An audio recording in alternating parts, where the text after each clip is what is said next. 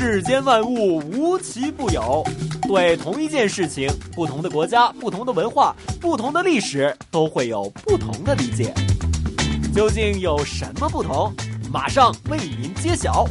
同不同？主持刘明正。Hello，大家好，欢迎大家来到我们今天 AM 六二一香港电台普通话台的《同不同》，我是主持人明正。这样为大家带来的这一条胡同呢，其实可以说是在游北京的时候啊，很多游人都认为是。不可以错过的一个地方。那么，当然，我们一直为大家介绍有老北京风味的胡同呢，已经是很多人的一个很关注的地方。比如说，有一些人会在北京呢游玩这个北海公园、什刹海之后呢，一路呢就会走到了北京知名的一些的胡同。就比如说一开始为大家介绍过的这个烟袋斜街、钟楼、鼓楼，还有南锣鼓巷等等。所以今天要为大家介绍的就是其中的鼓楼胡同。其实，在中国的古代建筑里面，都反映出了我们中华民族文化艺术的博大和深远。而这个鼓楼呢，它的楼阁建筑呢，又是中国呢在世界上呢最多、造型最丰富的建筑类型之一。而且呢，在西安呢也有同样的一座鼓楼，但是建筑风格呢有些差异。西安的鼓楼是中国现存明代建筑中仅次于我们的故宫、太和殿等的。一座大体量的古代建筑，而且在中国同类建筑当中，年代最久、保存最完好。无论是从历史价值、艺术价值和科学性方面，都属于同类建筑之冠。那么，今天我们一首歌曲回来之后呢，会开始我们的同不同。明正会继续连通我们的北京胡同专家，带你一听这北京和西安的鼓楼的各种同与不同。狼伯伯，狼伯伯，这个世界那么大，究竟有什么好玩的呢？嘿嘿嘿嘿，那你就去找找看吧。找不到的话，我就要把你给吃掉。哈哈哈哈童言无忌。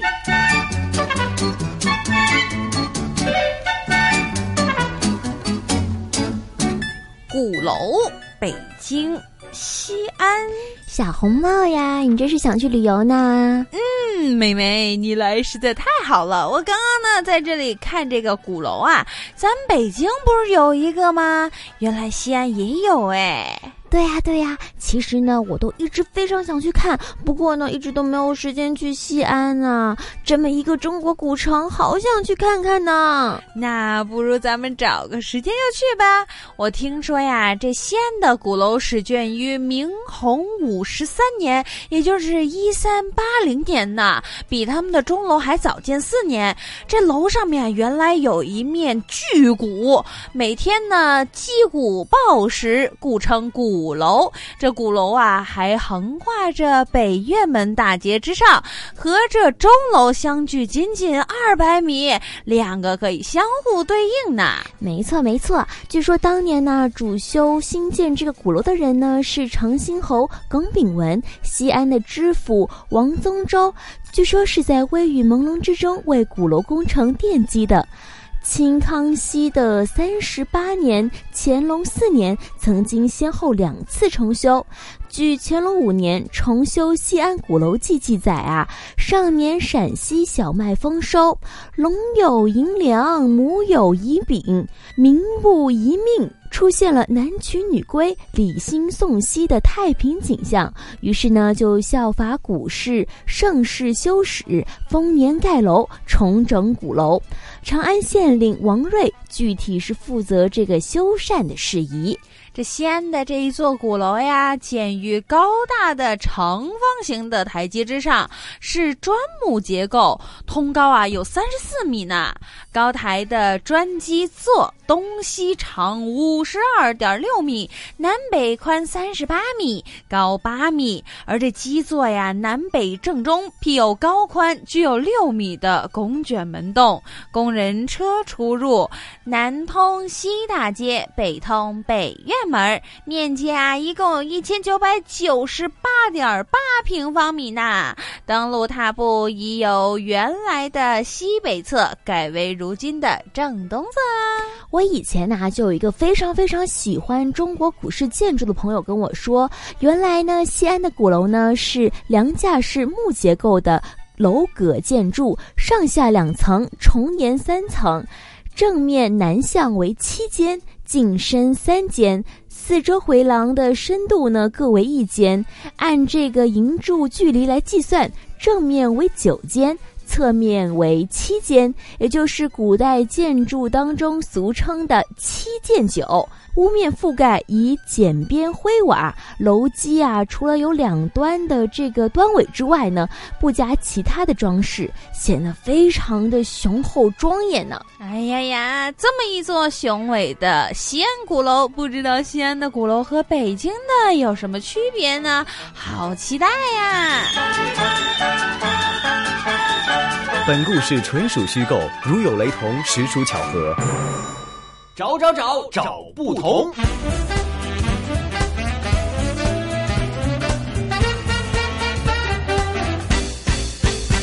来到我们今天同不同？今天明正一起带大家来听一听这一条北京其中一条很著名的胡同，而且在西安也拥有的鼓楼。首先，我们先邀请到我们的香港大学专业进修学院语言及文史哲学系的刘老师，一起来为我们介绍一下这两个地方的。钟鼓楼的同与不同。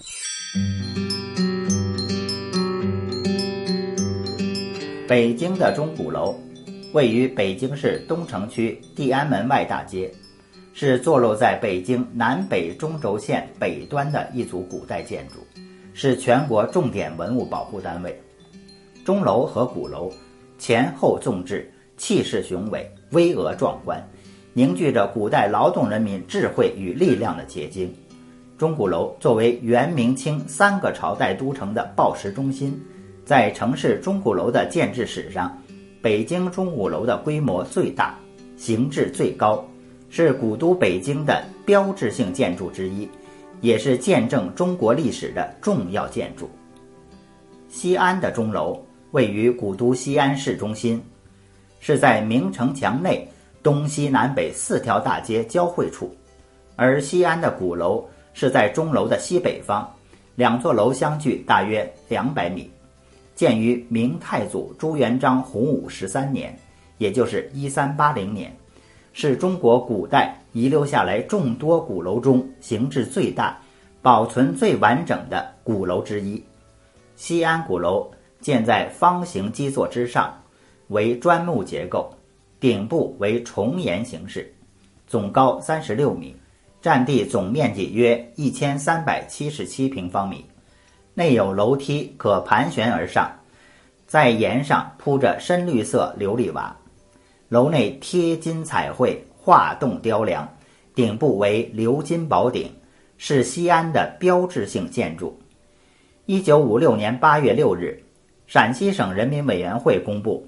鼓楼为省级重点文物保护单位。一九九六年十一月二十日，国务院公布鼓楼为全国重点文物保护单位。找不同时间到，你找到了吗？同不同？Bingo！答案揭晓。回来，我们今天的同不同？今天明正带着大家走进了这一条北京著名的胡同。鼓楼，在鼓楼呢，其实我们听上去呢是一种中国的一种非常传统的一种建筑，而且原来这鼓楼呢，在中国的古代啊，鼓楼定更击鼓。钟楼撞钟报时呢是非常有规律的，所以这也成为我们的钟鼓楼的其中一个非常特别的特点。那么，其实，在古人方面呢，他们呢会将黑夜分为五更，每一更呢就是大概一个时辰，也就是现在的两个小时。在元明两代的时候，他们报时的方法其实到现在已经没有的差距了。但是在清代的时候呢，有规定报时的方法，就是。定更及量更，皆先敲鼓后敲钟；其二至四更，则只敲钟。不敲鼓。在乾隆时期呢，他们之后就改为了只在夜里报两次更，每天的晚上定更，也就是一更的时候，就是我们现在的晚上七点到九点钟啊，以及我们的亮更呢，就是我们每天的五更，早上的三点到五点，先敲鼓。后敲钟，在定更的时候呢，这钟声响起的话，城门会关闭，交通呢会中断，称为进阶。在亮更的时候，也就是早上的时候呢，这钟声呢一敲，就会打开他们的城门，所谓的就是晨钟暮鼓。了很多有关于钟声还有鼓声啊，其实这击鼓呢，还有敲钟的方法呢，在中国古代呢也是有很大的一个特点的。他们俗称呢紧十八，慢十八，不紧不慢又十八，如此两遍共一百零八下。古人用一百零八声呢，代表一年。一年里面有十二个月，二十四个节气，七十二候，所以古人也把五天称为一候，六候为一个月。一年七十二后，这些数字相加起来就是一百零八。而且在古代，这铜刻漏击时，鼓手们听到这响声敲击之后，就会击鼓定更。这钟楼听到了鼓声之后呢，又会撞钟报时。这一个科学的铜刻漏计时、更鼓定时。和铜钟报时程序，系统的呢，为我们当时的文武百官的上朝和百姓的生息劳作和生活起居提供了一个非常重要的时间参考。在清代的时候，他们的计时仪器改为了时辰箱。严格制定的时辰香为盘旋状，会均匀的燃烧。在经过了精确的计算和刻度上，悬挂一小球，下面接着金属盘。当香烧到了一定刻度的时候，这球呢就会掉入盘里面报时，去提醒鼓手。击鼓，世间万物无奇不有。对同一件事情，不同的国家、不同的文化、不同的历史，都会有不同的理解。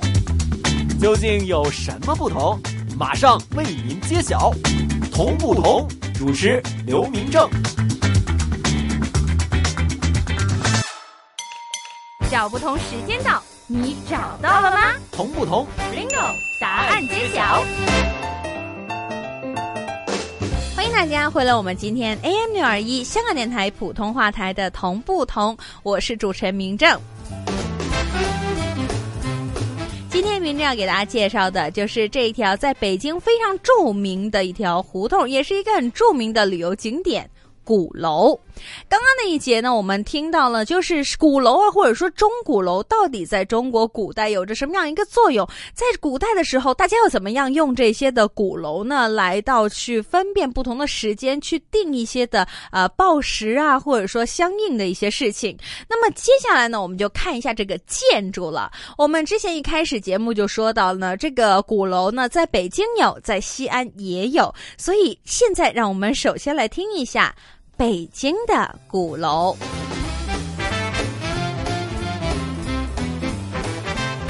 北京钟鼓楼始建于元代至元九年，也就是公元的一二七二年。当时位置处于这大都城，也就是今天的北京的中心。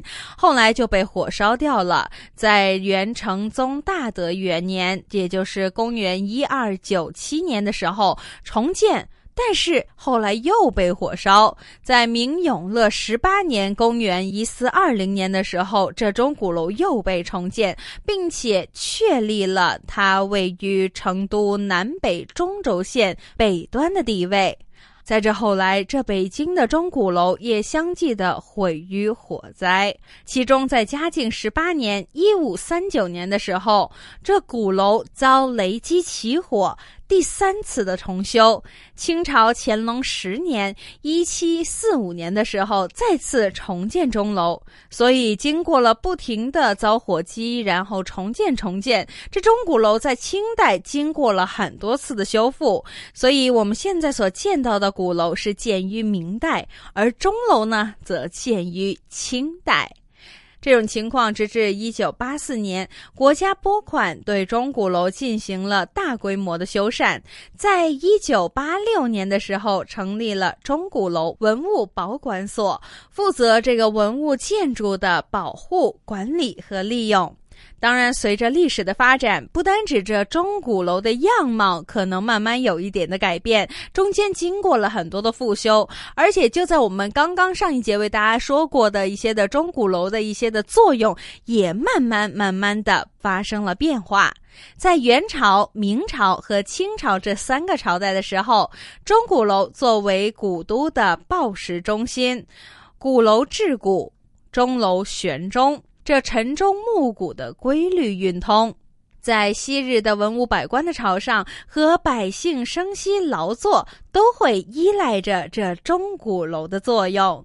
在过去。钟和鼓报时的时候呢，是由我们的清宫的专业人士所承担。在一九二四年，清朝最后一个皇帝溥仪离开了紫禁城之后，这钟鼓楼就失去了报时的功能。到了民国十三年，也就是一九二四年的时候，为了令到民众不要忘记八国联军侵入北京的国耻，这鼓楼易名为明耻楼，明月的明，羞耻的耻。后来就。被恢复称为原称的齐正楼，在民国十四年（一九二五年）的时候，在钟楼成立了京兆通俗教育馆，随后这钟楼就开设了民众电影院。至此，这钟鼓楼开始向民众教育功能转变。到了一九五七年的时候，北京的钟鼓楼被列为第一批市级文物保护单位。一九八四年的时候呢，钟鼓楼更加进行了建国后的首次大规模修理。一九八四年，钟鼓楼正式对外开放。在两年之后，这钟鼓楼也开始接待游客的参观。直至到一九九六年，北京钟鼓楼正式被列为全国重点文物。保护单位，找不同时间到，你找到了吗？同不同？Bingo，答案揭晓。回来，我们今天的同不同？今天明章为大家介绍的就是在中国两个地方，包括我们的北京还有西安，都拥有的。鼓楼，刚刚为大家介绍是北京的钟鼓楼。我们也可以看到，这北京的钟鼓楼呢，在中间的元明清的朝代里面呢，经历过很多的一些的变换，当中呢又被火烧过几次，也重修了几次。在后来的一些的修理当中呢，直至今天呢，已经开始对外开放。这是我们北京的钟鼓楼。那么，究竟西安的鼓楼又是什么样子的呢？接下来，让我们为大家介绍一下西安。鼓楼的历史。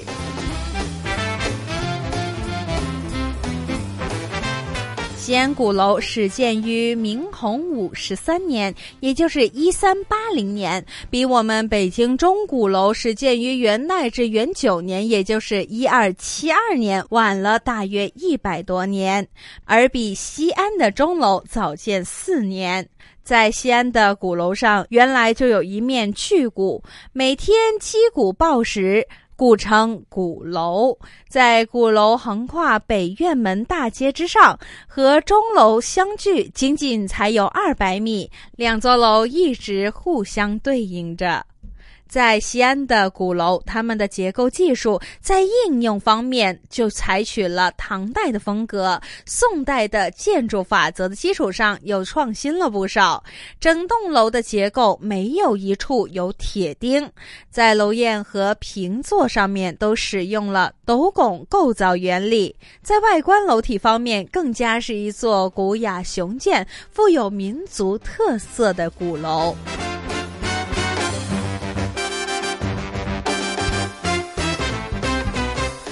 西安钟鼓楼的屋顶是其中它们的特点之一，也是我们中国古代建筑之冠冕。早在汉代，民众就会创造出很多，比如说歇山、悬山、尊尖等等的形式的屋顶。在君主制的社会里面，屋顶有着严格的等级制度。重檐，也就是统治阶级为了提高他们的权威而独占的一种形式。比如说，就有着重檐无殿为最尊，如故宫太和殿。重檐山次之，如天安门，所以这西安鼓楼的屋顶形式就是其中的歇山顶式，和北京的天安门等同，但是却比他高出了一米。除了在屋顶上的建筑以外，整座的西安鼓楼的建筑，它也有自己的建筑彩绘，也是中国传统建筑的主要特征之一。西安的钟鼓楼以浓艳的色彩描绘的各种的图案，既有着装饰的效果，又可以保护木材。而且原来就连这建筑的彩绘，也跟刚刚的屋顶是一样的，也是在中国君主专制社会当中。有着等级方面的一些的体验，其中这建筑色彩使用同样具有严格的等级限制，比如说金、珠。黄是最为尊贵的，只用于这帝王贵族，象征着皇权的建筑。青绿的炫紫彩绘次之，用于文武百官的宅地。苏式彩绘则位于第三。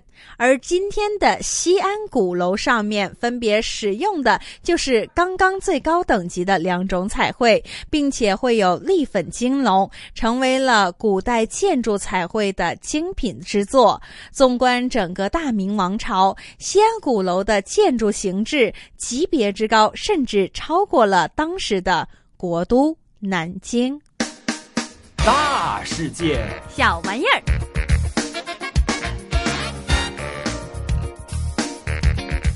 欢迎大家来到我们今天同不同的最后一个小环节——大世界小玩意儿。今天要为大家介绍的小玩意儿呢，当然是跟我们今天所说的鼓楼是有关系的。其实，在鼓楼里面呢，也有着很多很多不同的一些的小玩意儿。今天跟大家说的呢，是北京也有着，西安也有的鼓楼呢。当然了，我们对北京其实之前呢已经是很熟悉了。现在为大家介绍的是西安鼓楼里边的那些好玩的。小玩意儿，第一个要跟大家介绍的就是它的牌匾。原来就在西安鼓楼的第三眼下呢，东北各悬着匾额一块儿，南面为文武圣地，北匾呢就是声闻于天。文武圣地最初的呢，是指的是重修这呃鼓楼之后呢，这陕西巡抚都御史赵可怀在明万历十八年，也就是一五八零年的时候呢，提的这一个。匾额。那么到了后来，清朝的乾隆五年（一七四零年），这个鼓楼重修之后呢，相传呢，这陕西巡抚张楷模呢，他模仿了乾隆皇帝的御笔，就为这鼓楼书写了南匾，也就是刚刚所说的“文武圣地”四个字，而北匾呢。声闻于天，则是相传呢，是这咸宁县的名儒李运宽所书。两个匾额呢，都长八米，宽三点六米，为蓝底金字木匾。南北两幅的匾额，曾经还被誉为两颗明珠，镶嵌在西安的鼓楼之上，和鼓楼一同饱受着风雨的历练。而后来，经过数年不懈的努力，在二零零五年的四月二十九号，两块的匾额重新悬挂在了鼓楼之上，再现了四十年前的风采。除了这个牌匾以外呢，另外第二个好玩意儿呢就是字画。在西安鼓楼呢，一九五三年的时候呢，经历过西安市文化局的呃对于这个鼓楼的整修之后，成立了鼓楼陈列室。在筹备的过程当中，产生了想收藏一些齐白石老师的字画以记其盛的想法。当时西安市文化局文化科的员工马毅，他的父亲认识周恩来总理，带着父亲写给周总理的信，承担了赴京联系齐白石，为鼓楼陈列室作画的任务。后来周总理和齐白石沟通之后，这齐白石老人呢同意了这一个想法。就在一九五四年，马毅和同事将画从北京取回，一并回取的除了十幅齐白石的画作、一副对联以外，还有李可染和陈半丁的画。这些画作都是齐白石老人九十岁左右创作的精品之作。那么，既然说到鼓楼的好玩意儿，当然少不了的就是最后一个鼓楼大鼓。说到鼓楼，怎么可以错过鼓楼里面的那一面大鼓呢？当年为了修复晨钟暮鼓的这样的一个功能呢，在一九九六年，先是决定重置。鼓楼大鼓重置的大鼓高一点八米，鼓面直径有二点八三米。它这面鼓用的是整张优质的牛皮蒙制而成，这鼓腹直径三点四三米，重一点五吨，上面有炮钉。一千九百九十六个，寓意着一九九六年制，再加上四个铜环，一共是两千，象征着公元两千年的这个数字，也象征着现代人对于古文化的一种崇敬，以及跨越二十一世纪的喜悦。